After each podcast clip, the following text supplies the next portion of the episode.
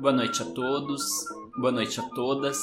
Eu sou Amaro Fleck, professor do Departamento de Filosofia da Universidade Federal de Minas Gerais, e essa é a terceira aula do curso Tópicos em Filosofia Política: O que é liberalismo?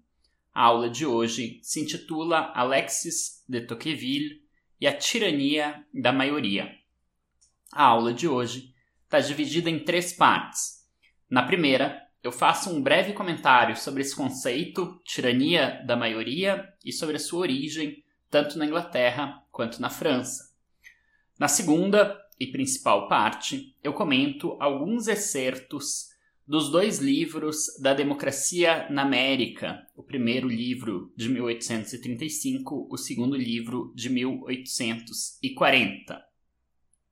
Na terceira parte, eu comento um discurso do então deputado Tocqueville sobre a questão do direito ao trabalho, um discurso que foi proferido na Assembleia Nacional Constituinte da Segunda República no ano de 1848.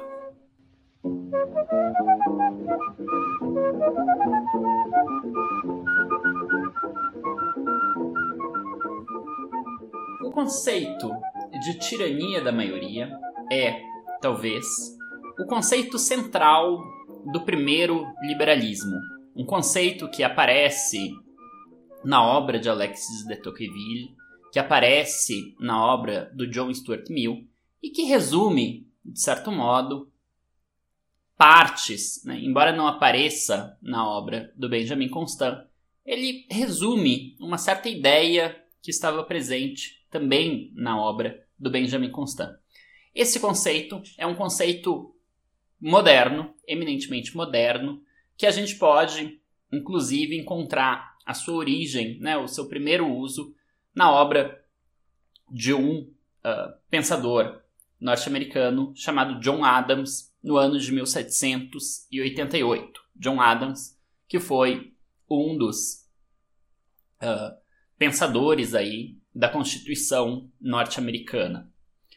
Mas, ainda né, que o termo é, tirania da maioria seja um termo eminentemente moderno e que apareça, né, só comece a aparecer no vocabulário político, no vocabulário da, da, das discussões políticas e da filosofia política a partir da segunda metade do século XVIII, a ideia de tirania da maioria, ou né, uh, a, o que esse conceito, esse novo termo uh, designa, já está presente num termo antigo, que é o termo oclocracia, ou governo da turba, governo das multidões.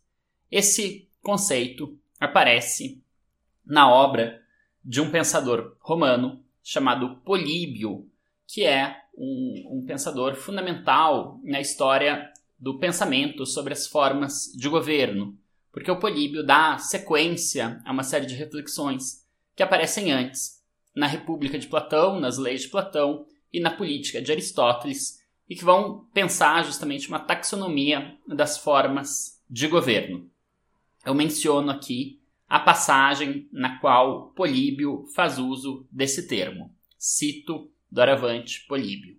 Diz ele: Nossa posição, então, é a de que existem seis tipos de constituição.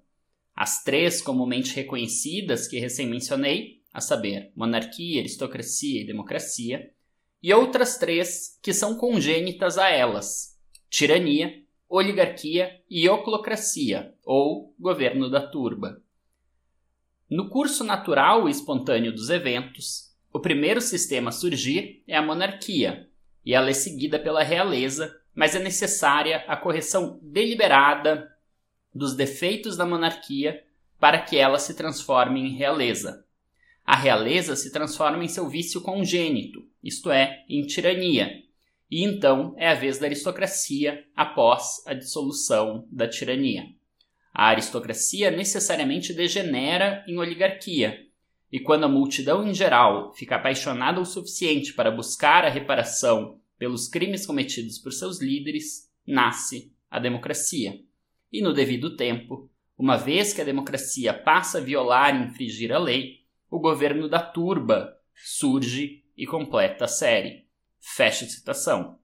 O Políbio, assim, apresenta né, seis formas de governo: monarquia, aristocracia, democracia, tirania, oligarquia e oclocracia, mudando, alterando levemente a forma, né, a, a, a, forma das constituições ou as formas de governo presentes na política de Aristóteles, que também eram seis e também eram três formas puras e três formas degeneradas.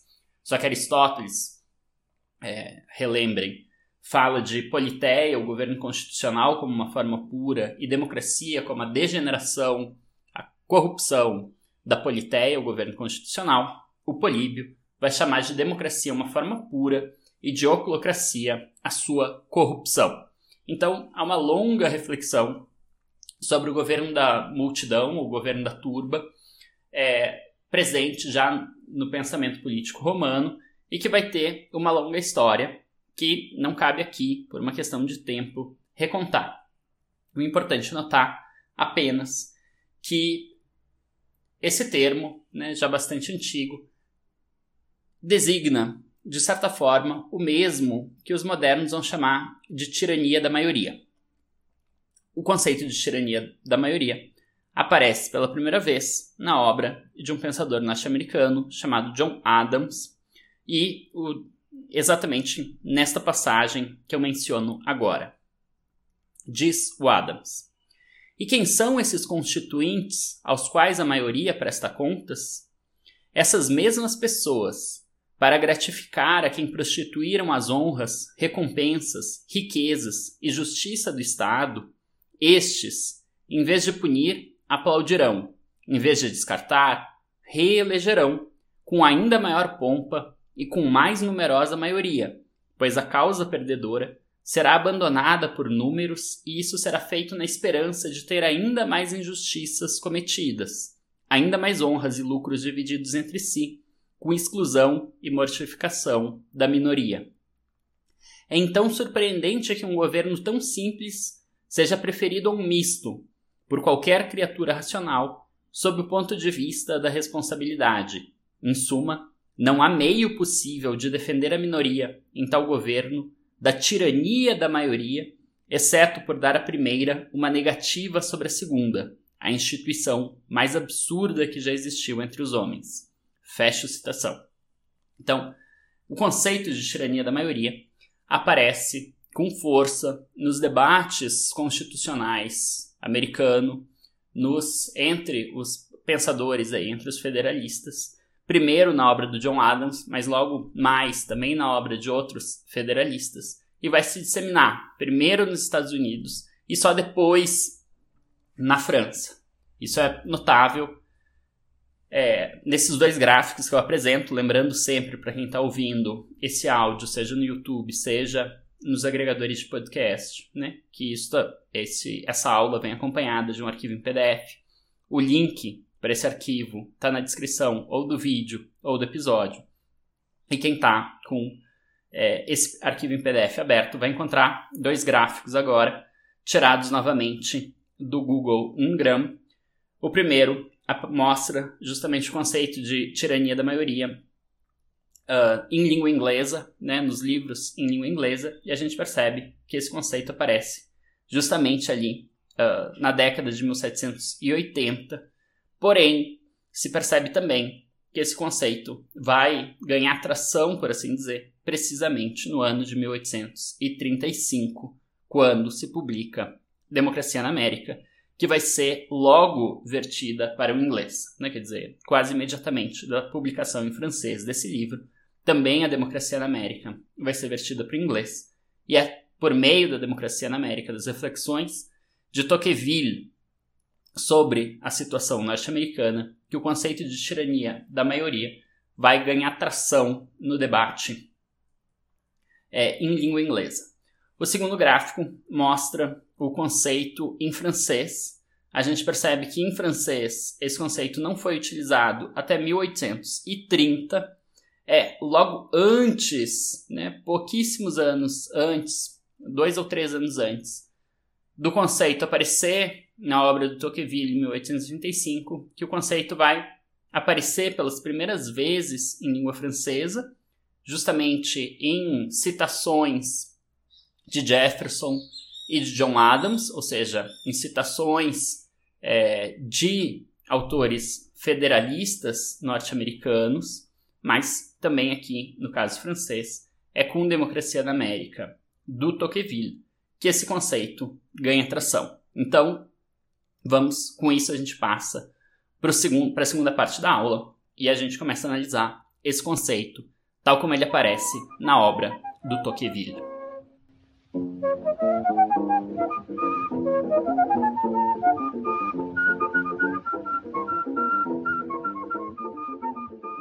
Os dois livros de A Democracia na América surgem a partir de uma viagem que o Tocqueville faz para os Estados Unidos em 1831. O Tocqueville viaja junto com um parceiro, com um amigo chamado Beaumont, e fica com esse amigo durante nove meses nos Estados Unidos estudando o sistema penitenciário norte-americano. Ele viaja por toda a costa leste durante esses nove meses e depois, né, no seu retorno à França, ele e Boamont, mas sobretudo Boamont, publicam um breve relatório sobre o sistema penitenciário norte-americano em 1833. Dois anos depois, porém, o Tocqueville publica uma obra bem mais volumosa e bem mais elaborada, né, com as suas reflexões sobre a democracia, sobre o sistema democrático norte-americano, sobre a forma de organização política norte-americana, e esse livro faz bastante sucesso, é muito discutido, tanto na França quanto nos Estados Unidos, uma vez que ele é logo traduzido também para a língua inglesa.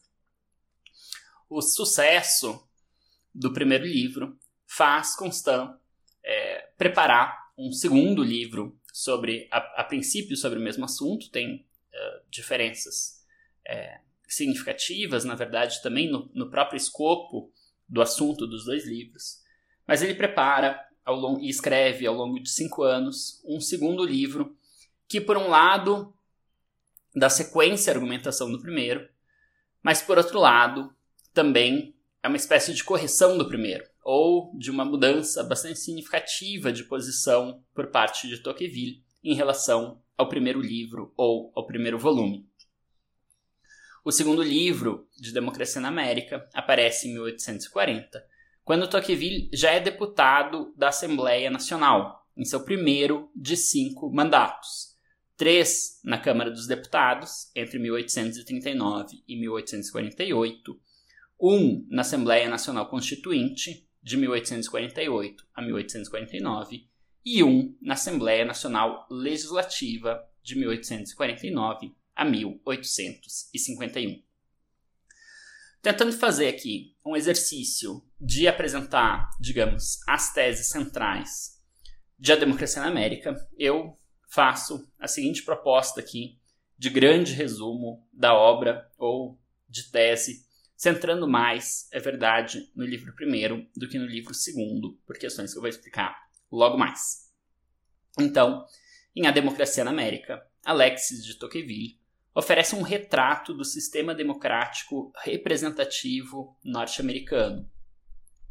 Tocqueville reflete não apenas sobre a estrutura legislativa e administrativa ou sobre os motivos pelos quais o regime democrático foi bem sucedido nos Estados Unidos, mas não nos países europeus, mas também sobre os costumes, sobre os hábitos religiosos, sobre o desaparecimento da aristocracia e das distinções sociais, compreendendo assim a democracia tanto como uma forma de governo quanto como uma nova forma de vida social. Obs observando apenas que forma de vida não é um conceito do Tocqueville, eu que estou considerando assim, uma vez que ele pensa que democracia em um sentido bastante abrangente e não exatamente bem definido, não exatamente bem delimitado. Tocqueville preocupa-se com a ausência de separação de poderes, de modo que os mesmos indivíduos que criam as leis são responsáveis por executá-las.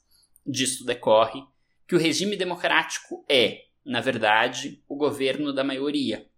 Esta maioria não encontra mecanismos institucionais capazes de frear o seu próprio poder, podendo, portanto, abusar dele. Por conseguinte, a grande ameaça do regime de democrático, tal como existe nos Estados Unidos, é o de degenerar em uma tirania da maioria.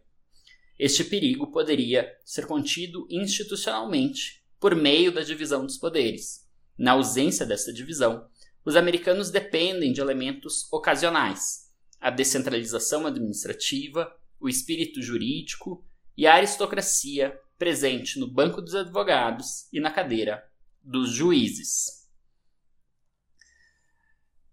Gostaria agora de fazer algumas menções, algumas citações do texto uh, em passagens justamente que aparecem esse conceito de tirania da maioria e que permite uma compreensão um pouco mais, um pouco mais precisa do que o Tocqueville tem em mente ao utilizar tal conceito.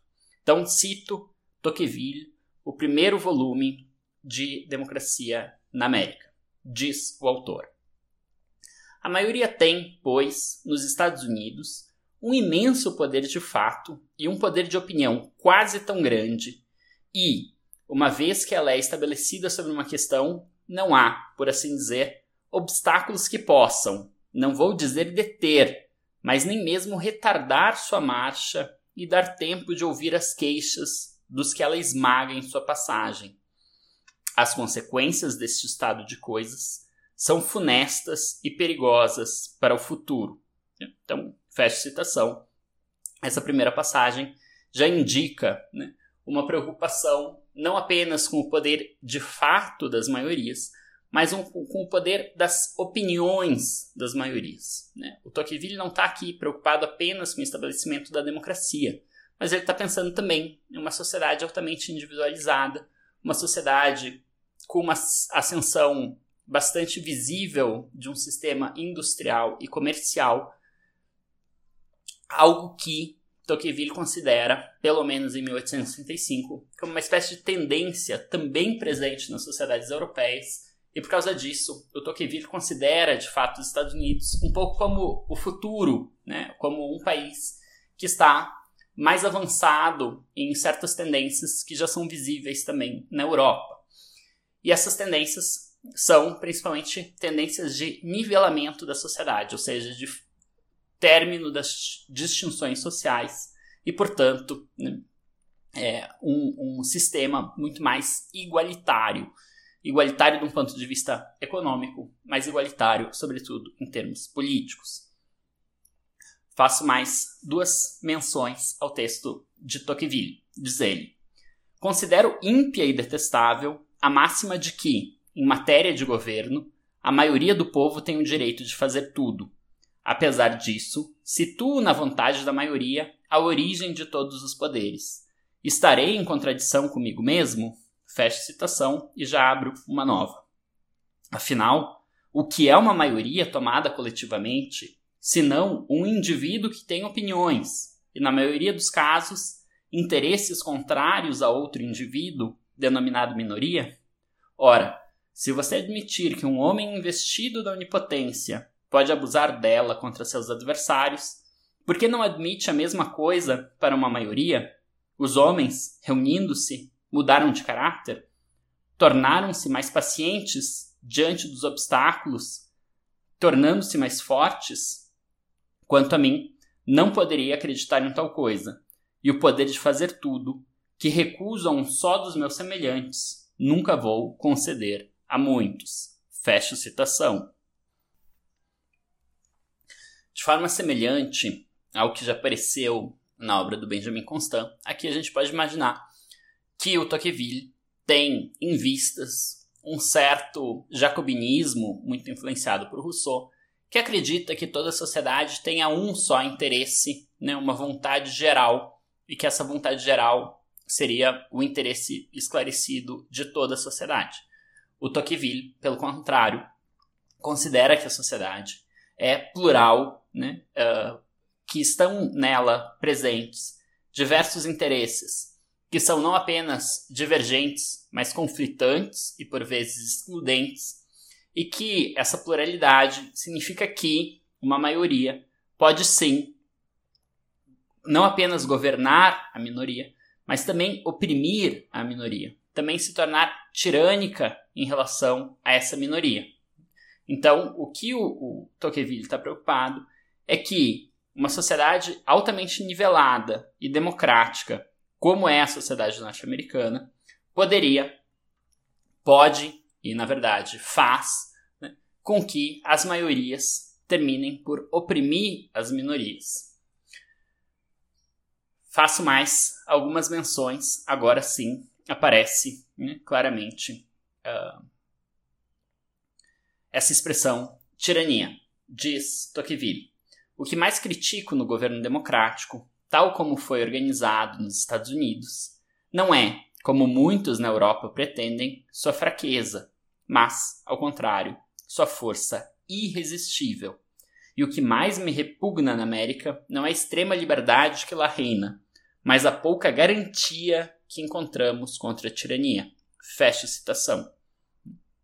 Então, Tocqueville menciona né, que o grande perigo da democracia norte-americana não é a fraqueza, pelo contrário, é sua força irresistível. Não é né, a sua grande vantagem, a sua grande, é, o seu grande característica não é uma liberdade quase absoluta que reina por lá, mas justamente o fato né, de não se encontrar nenhuma garantia institucional né, que garanta que a tirania não possa ser estabelecida.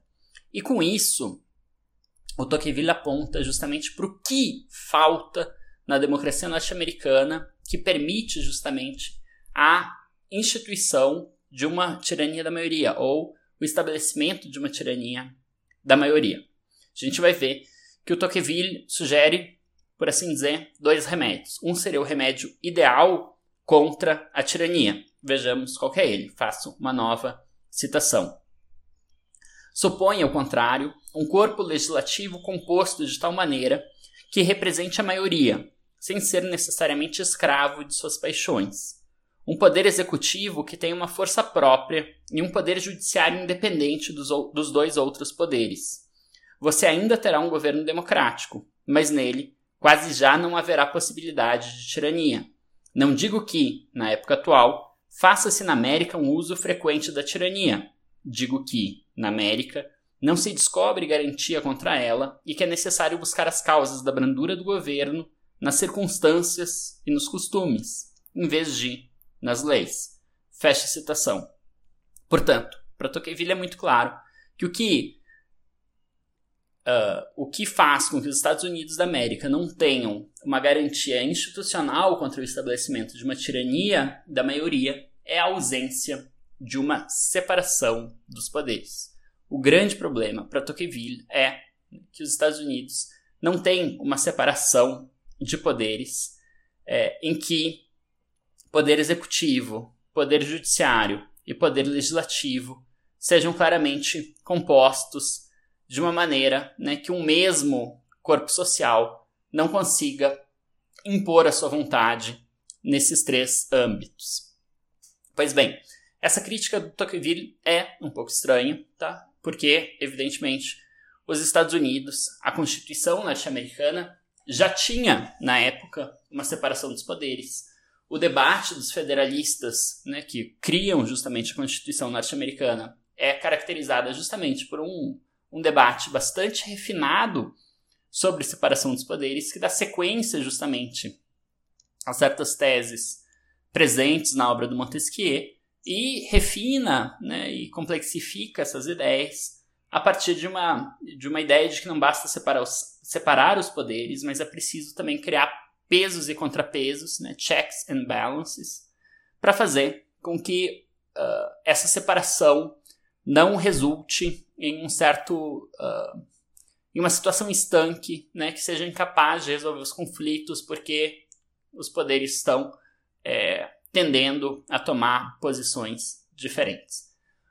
O ponto é por que propriamente Tocqueville está criticando a inexistência de separação dos poderes, uma vez que nos Estados Unidos, pelo menos formalmente, existe separação dos poderes? Bom, o fato aqui, né, embora o Tocqueville uh, diga né, ao longo da sua obra que um governo misto não é o que está em questão e que ele não considera que o governo misto tenha qualquer vantagem, o que é um governo misto? É um governo em que, que reconhece que a sociedade é composta por classes ou grupos sociais diferentes e que uh, institucionaliza essa separação, colocando, por exemplo, é, digamos, uma aristocracia fundiária numa Câmara como a Câmara, como o Senado ou como a Câmara dos, uh, dos Lords, e ao, ao mesmo tempo em que uh, cria outro espaço social, né, outro corpo deliberativo que represente os comuns, por exemplo, no caso do, do Reino Unido, ou né, no caso do Brasil, os deputados, ou seja, um, um bicameralismo que aponte para a existência de duas classes sociais diferentes e que faz com que essas classes tenham que negociar entre si, respeitando de, de alguma forma certas prerrogativas. O caso aqui? Ou, ou, enfim, né, se poderia pensar em outras combinações possíveis. O caso aqui é que o Tocqueville né, parece preocupado com o fato de que uma mesma maioria elege o legislativo exerce o poder executivo e uh, elege e exerce o poder judiciário. De forma que, para Tocqueville, no caso americano, não há de fato uma segurança legal e institucional para que aqueles que façam as leis não sejam os mesmos a executar estas leis. Né? E aqui está a grande ameaça do sistema democrático norte-americano.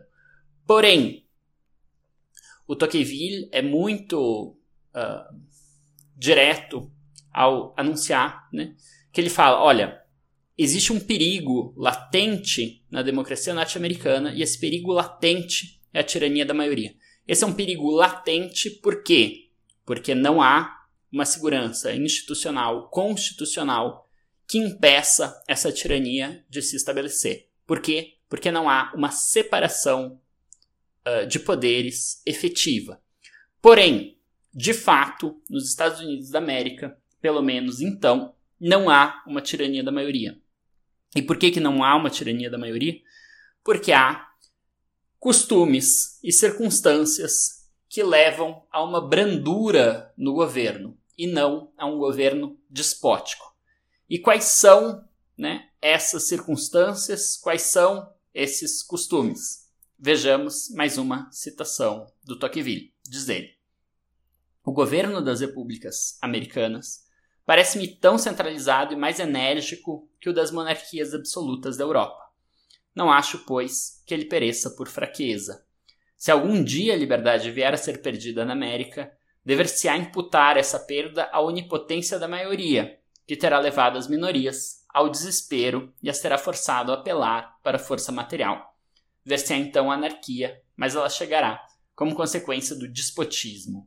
Na verdade, essa passagem não responde né, a pergunta. O que responde a pergunta são outras menções, né, mas o, o Tocqueville menciona, notadamente, a descentralização administrativa. Ele fala que há um poder executivo uma certa centralização, porém que há uma descentralização administrativa que faz com que né, uh, o poder esteja disseminado ao longo da sociedade norte-americana, presente né, tanto nos municípios quanto nos estados. O Constant olha com bons olhos para o federalismo. Ele pensa que o federalismo não é algo que pode ser importado para a Europa, porque diz respeito a certa constituição é, natural, digamos, um território muito extenso e coisa do tipo, né, uma população muito dispersa nesse território, que é uma característica dos, da Constituição norte-americana, da Constituição né, histórica dos Estados Unidos da América, que leva justamente a essa descentralização administrativa, esse espírito federalista. Então, isso é uma, uma algo que, né, em termos de costumes e de contingências, garante uma brandura do governo. outra coisa que garante uma brandura do governo é um espírito jurídico presente na, nos costumes norte-americanos. Ou seja, os americanos têm um certo espírito jurídico que, na época pelo menos, que decorre de uma participação bastante significativa nos corpos judiciários, em júris populares, e isso faz com que, de acordo com Tocqueville, os indivíduos conheçam as leis e é, tenham uma preocupação né, com o, o correto raciocínio acerca das leis, digamos assim.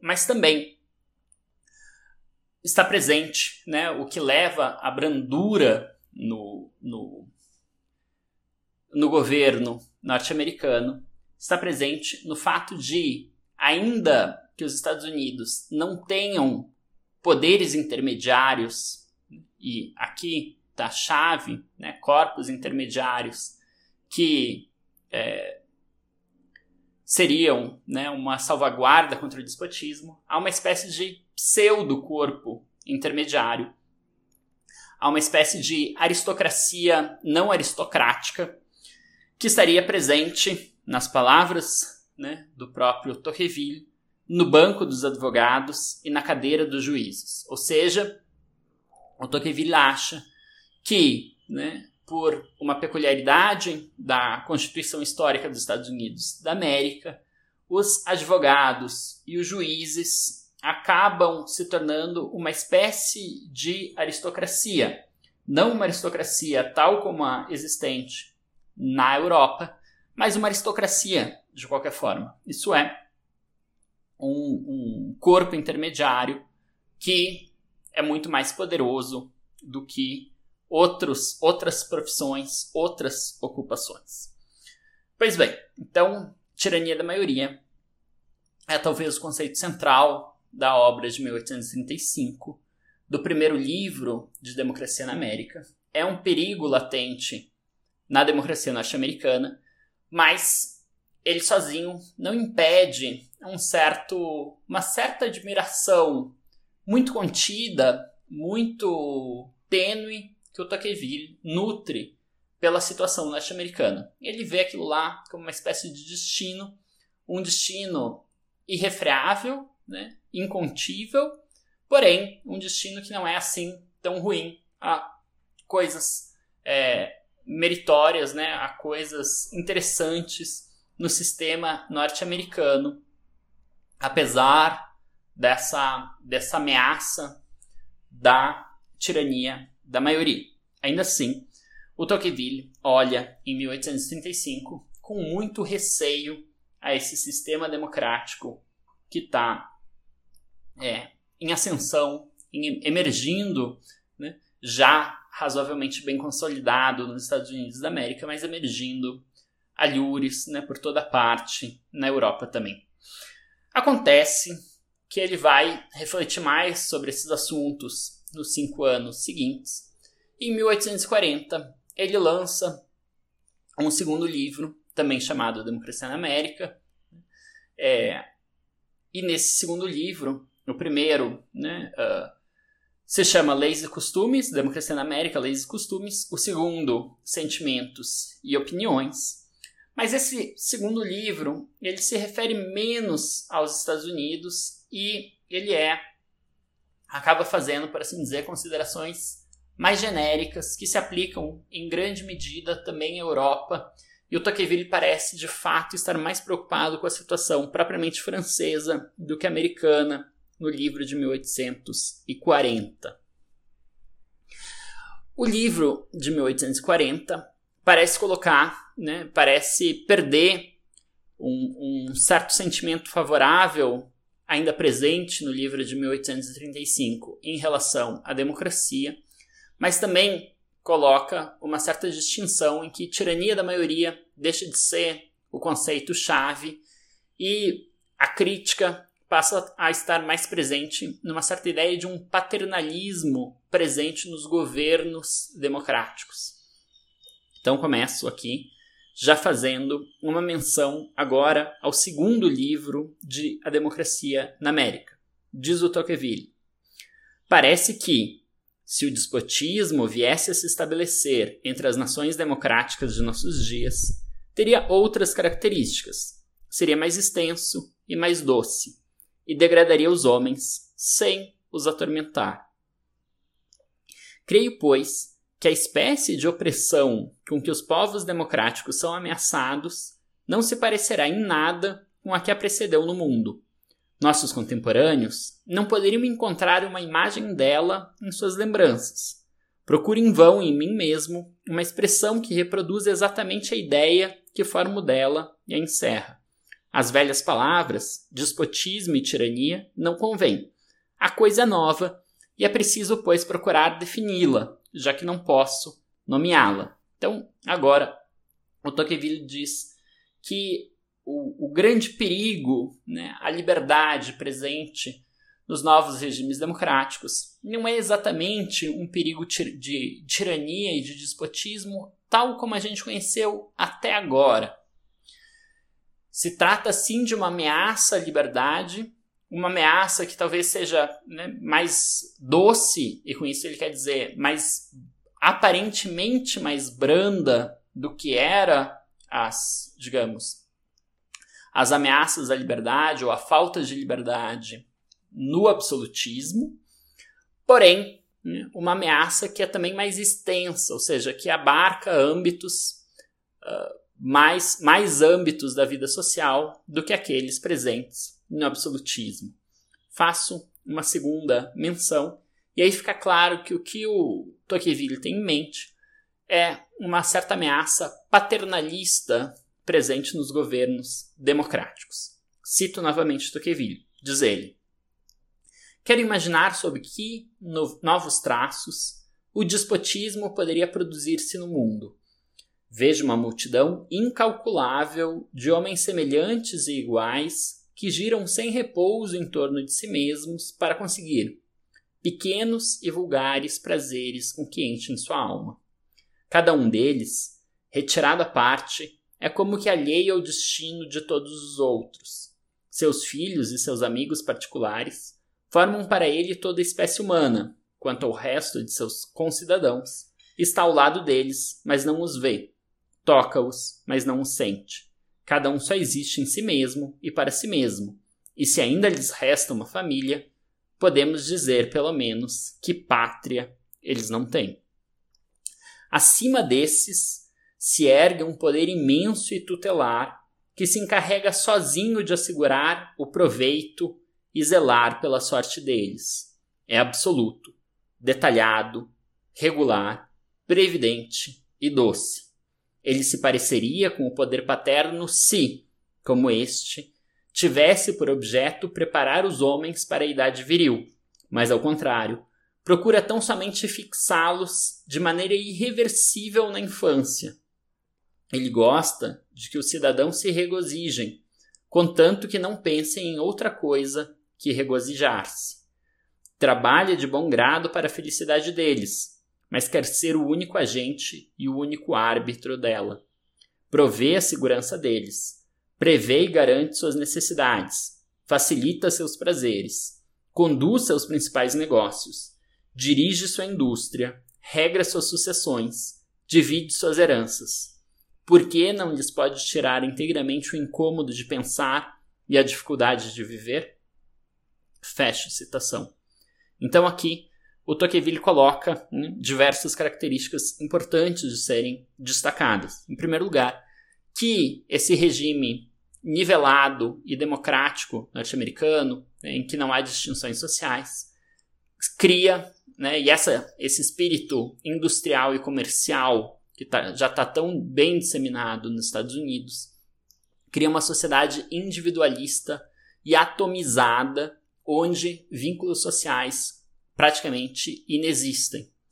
E essa sociedade atomizada né, é, por assim dizer, uma presa fácil de uma nova forma de governo, que é um governo paternalista.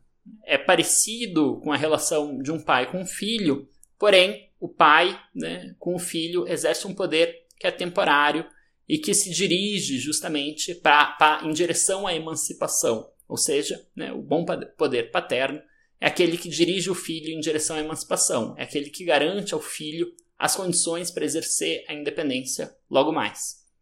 No caso do paternalismo democrático governamental, ocorre o contrário. O poder paterno quer manter essa autoridade paterna, quer manter o, os, os cidadãos em uma situação de dependência em relação a ele. Então ele até quer que os cidadãos sejam felizes, até quer que os cidadãos desfrutem de prazeres, né? porém ele não quer de forma alguma se ver poder uh, se ver como algo que possa ser dispensável. Então o poder paternalista se torna, né, o governo paternalista se torna um entrave para que os cidadãos não consigam sua própria independência. E ele faz isso é, cuidando de detalhes da vida dos indivíduos, de forma que os indivíduos sejam sempre tutelados. Né? A ideia aqui é a ideia de tutela. Isso é falta de independência dos cidadãos. Então a gente percebe que é uma mudança bastante drástica né, do, da ameaça democrática entre 1835 e 1840. Mas quando o Tocqueville faz isso, ele não está mais se referindo exatamente ao governo norte-americano, ele está pensando já, né, também muito mais claramente, nas ameaças que rondam a própria França. É muito visível o contraste entre a obra de 1835 e a obra de 1840, mas eu gostaria de comentar algumas passagens, gostaria de mencionar algumas passagens de uma autora é, que se chama Annelien de Jean, eu não sei como se pronuncia o sobrenome dela, que tem um livro muito interessante que se chama O Pensamento Político Francês, de Montesquieu até Tocqueville, e que eu vou comentar né, bastante ao longo dessa aula. É, diz a Dedin três citações do livro dela. Primeira, a influência do liberalismo aristocrático na mentalidade de Tocqueville torna-se muito mais clara, no entanto, na sequência de sua democracia na América de 1835, publicada em 1840. Neste livro, Tocqueville trocou sua ênfase sobre o autogoverno popular e sobre o espírito público por uma crítica sustentada da democracia como conducente ao despotismo, defendendo, ao mesmo tempo, a restauração dos corpos intermediários como a melhor forma de combater este perigo. Segunda citação.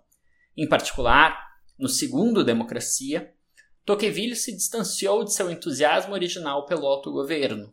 Ele agora formulou uma crítica à democracia que era muito semelhante ao discurso dos monarquistas sobre este tópico. Além disso, Enquanto o modelo de liberdade aristocrática só estiver presente na primeira democracia para ser rejeitado como anacronismo, na segunda democracia ele funcionou como um modelo ainda relevante para o mundo moderno. Em outras palavras, enquanto Tocqueville tinha sido próximo de Constant na primeira democracia, a análise política que ele fez na segunda democracia foi muito mais próxima dos monarquistas.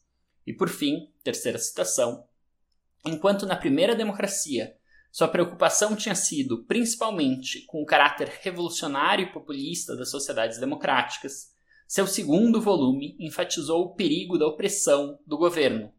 Com o passar do tempo, ele começou a temer o despotismo burocrático em vez da tirania da maioria. Fecho citação. Portanto, fica bastante visível que o Tocqueville está caminhando em direção a uma posição cada vez menos simpática à democracia.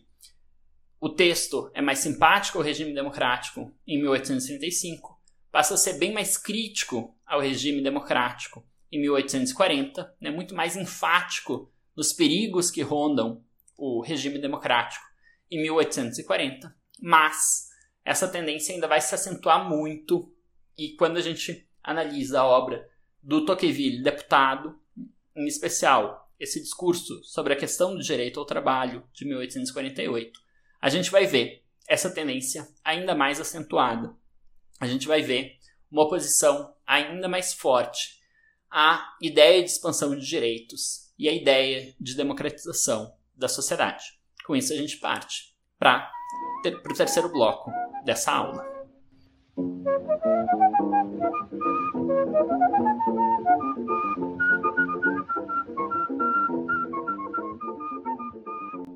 Esse discurso que a gente passa a analisar agora é um discurso que o Tocqueville, então deputado da Assembleia Nacional Constituinte, uh, proferiu durante a breve Segunda República Francesa. Breve porque ela começa em 1848 e termina em 1851.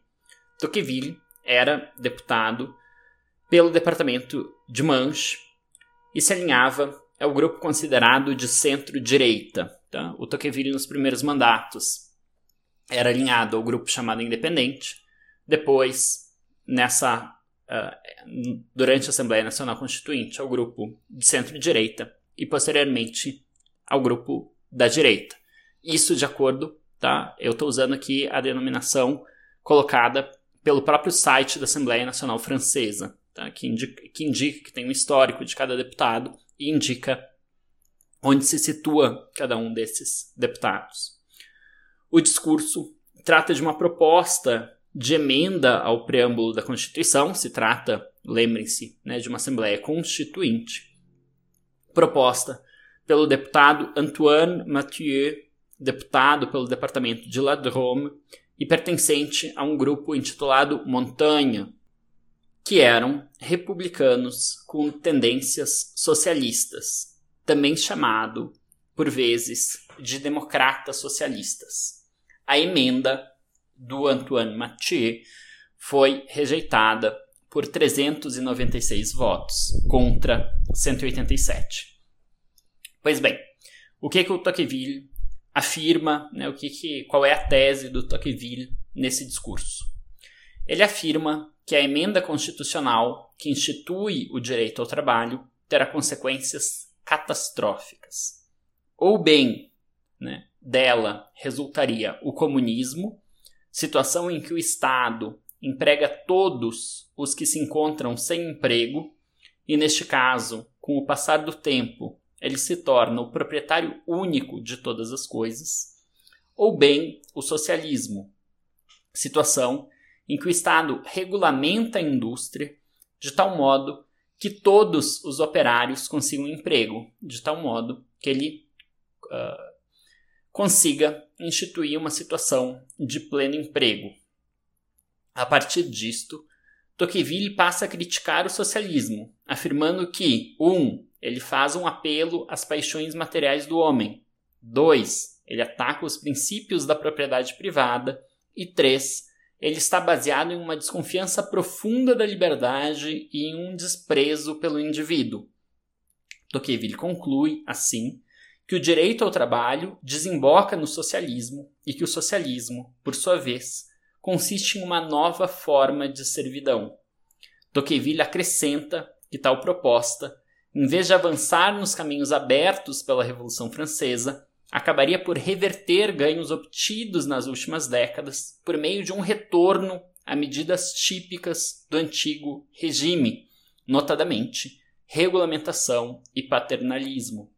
Ademais, o socialismo não só não é o desenvolvimento legítimo da democracia, como ele seria contrário a ela, pois a democracia estende a esfera da liberdade individual, ao passo que o socialismo a restringe. A passagem né, mais comentada desse discurso, mais conhecida desse discurso, é essa que eu menciono agora. Diz o Tocqueville. Eis então o terceiro e último traço que, aos meus olhos, caracteriza os socialistas de todas as cores, de todas as escolas. É uma desconfiança profunda da liberdade, da razão humana. É um profundo desprezo pelo indivíduo tomado em si mesmo, como homem. O que caracteriza todos os socialistas é uma tentativa contínua, variada, incessante, para mutilar, encurtar, impedir a liberdade humana em todos os seus aspectos. É a ideia de que o Estado não deve somente ser o diretor da sociedade, mas deve ser, por assim dizer, o senhor de cada homem, seu senhor, seu preceptor, seu pedagogo, que por medo de deixá-lo falhar, deve se colocar sem cessar ao seu lado, sobre ele, em torno dele, para guiá-lo, garanti-lo, mantê-lo, retê-lo. Em uma palavra, é o confisco, como disse antes, em um grau maior ou menor da liberdade humana. Assim, se eu tivesse que encontrar uma fórmula geral para expressar o que me parece ser o socialismo como um todo, eu diria que ele é uma nova forma de servidão. Fecho citação. Tá? Muito tempo depois, o economista austríaco Friedrich von Hayek vai justamente retomar esse discurso, retomar precisamente esse trecho para, né, uh, vai servir, esse trecho vai servir para o Hayek como inspiração para o caminho da servidão, para o título né, de sua obra mais conhecida. Aqui, né, portanto, a gente vê claramente uma oposição do Tocqueville ao que seria uma ampliação dos direitos, uh, da esfera dos direitos, né, para incluir não apenas direitos civis e direitos políticos, mas também direitos sociais. Isso é, precisamente, aquilo que vai estar em jogo a partir é, de boa parte dos conflitos sociais da segunda metade do século XIX e primeira metade do século XX, que vai ver justamente a emergência e ascensão do Estado Social e depois do Estado do assim chamado Welfare State, ou Estado de Bem-Estar Social. A gente está vendo, portanto, que o Tocqueville é, ah, ao longo de sua obra, pensa, né, uh, sobretudo, sobre os perigos latentes, né, os perigos de ameaça à liberdade presentes na emergência e ascensão dos regimes democráticos, por um lado, e também nos perigos à liberdade presentes na emergência e ascensão dos direitos sociais, por outro lado. Isso são, digamos, duas marcas distintivas do pensamento do Tocqueville.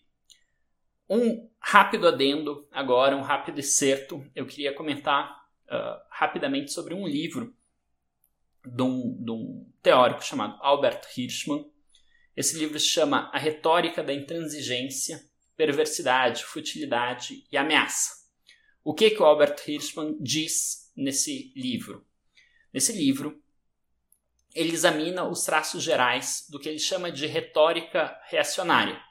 Isso é, os elementos retóricos comuns a doutrinas e teorias que buscaram combater a extensão de direitos ao longo dos últimos dois séculos. Seguindo um modelo de TH Marshall, Hirschman sugere três ondas de expansão de direitos: os direitos civis, que ascendem com a Revolução Francesa, os direitos políticos, resultantes da ascensão da democracia, e os direitos sociais, vinculados à ascensão do estado de bem-estar social. São três ondas, porque se trata, primeiro, né, no final do século XVIII e começo do século no final do século XVIII, dos direitos civis, no final do século XVIII, começo do XIX, os direitos políticos, no final do século XIX, começo do século XX, os direitos sociais. Essas três ondas de expansão de direitos provocaram três ondas reacionárias, três contra-investidas, três reações que buscaram combater essas expansões.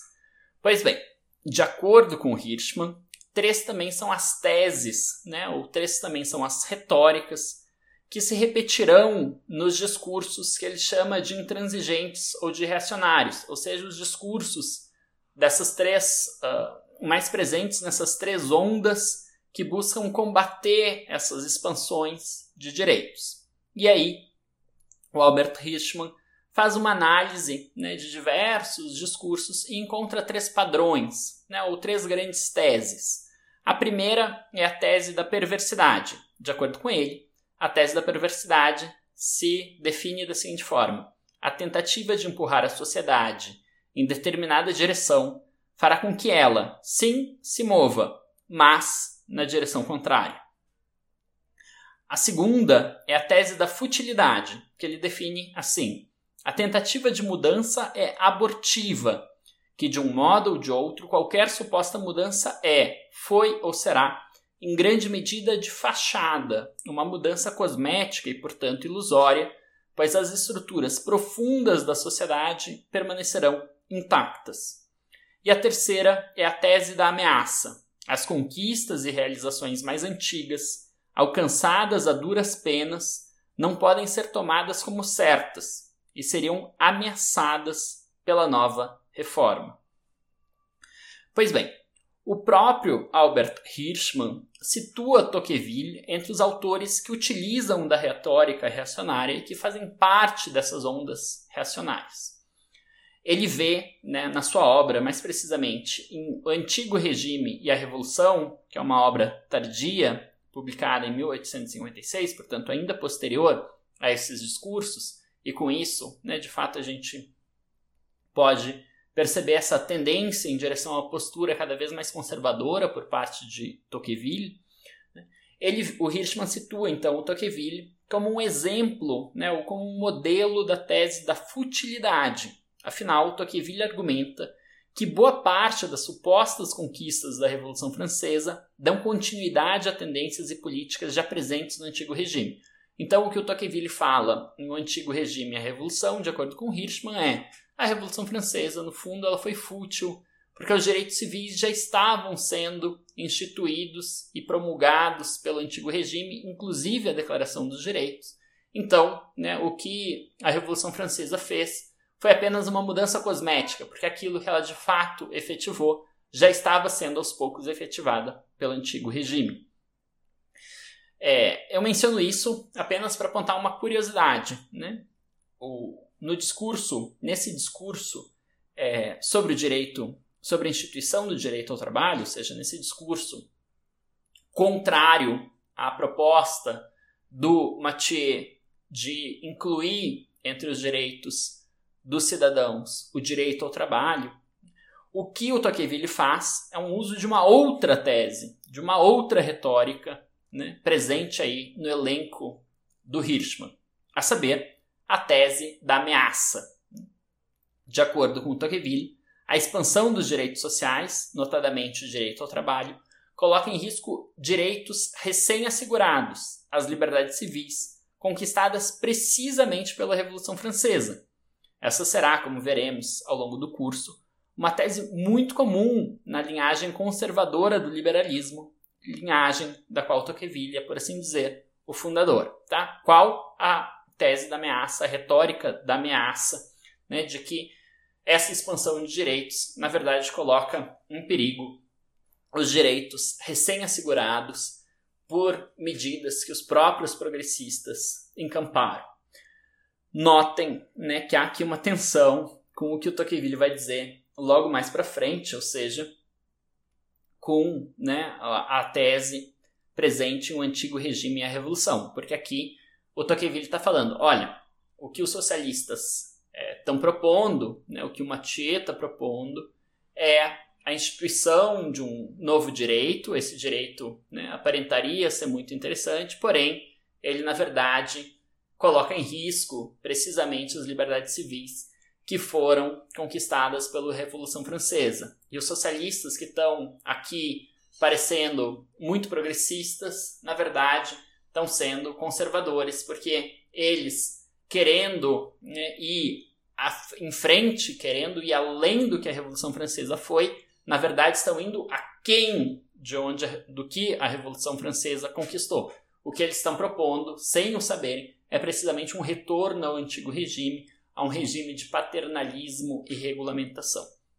Notem né, como Tocqueville muda o discurso um pouco ao sabor aí das conveniências, né, ao sabor justamente do efeito que ele vai provocar. Aqui ele consegue se colocar com uma certa roupagem né, de progressista, de grande defensor das conquistas da Revolução Francesa e colocar né, os socialistas como se eles estivessem, na verdade, defendendo uma espécie de retorno ao antigo regime, de retorno a uma situação de tutelagem e de paternalismo.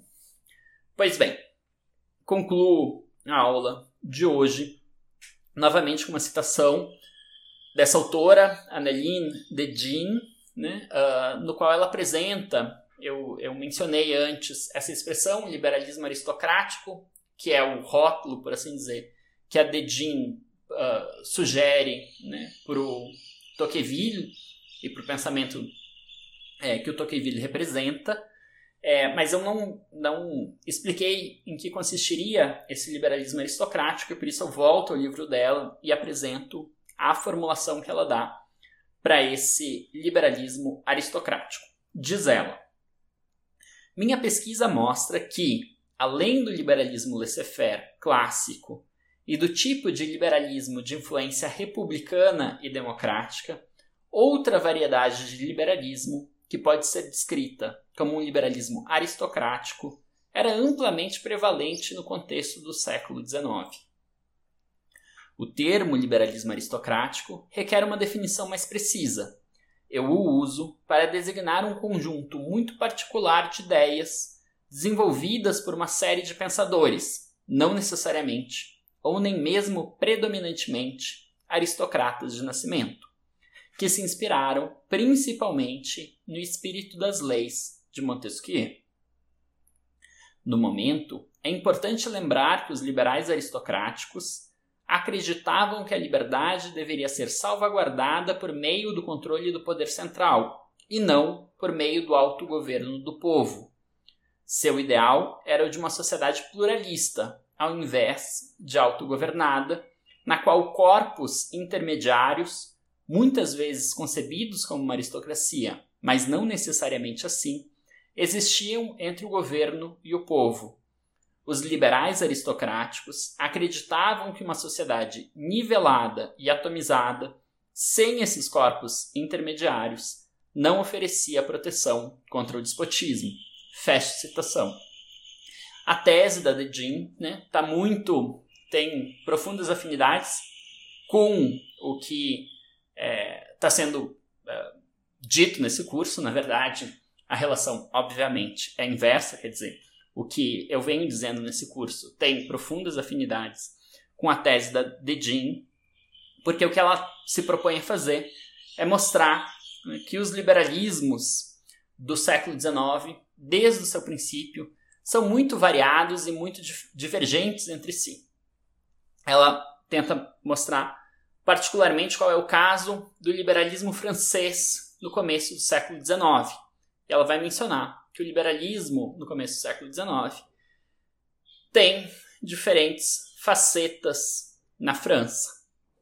Ela vai falar que tem uma faceta republicana e democrática, ou neo-republicana, é assim que ela denomina a obra do Benjamin Constant. Para ela, o Benjamin Constant é o modelo de um liberalismo neo-republicano, um liberalismo que vai se ver como um continuador da obra da Revolução Francesa, mas que vai buscar justamente institucionalizar e criar uma situação de estabilidade é, daquilo que a Revolução Francesa traz à luz, né? que é precisamente o sistema representativo, mas que tem uma índole claramente democratizante e de expansão de direitos. Ela vai falar né, que esse liberalismo está presente aí na obra do Benjamin Constant, mas há também um liberalismo de estilo laissez-faire, né? ou seja, um liberalismo que vai pensar, sobretudo, a partir de uma certa noção de liberdade econômica e que de relações comerciais, e que vai buscar, por causa disso, é, um governo que seja o menor possível, o menos extenso possível e que quase não se miscua e não interfira na vida dos indivíduos, dos cidadãos.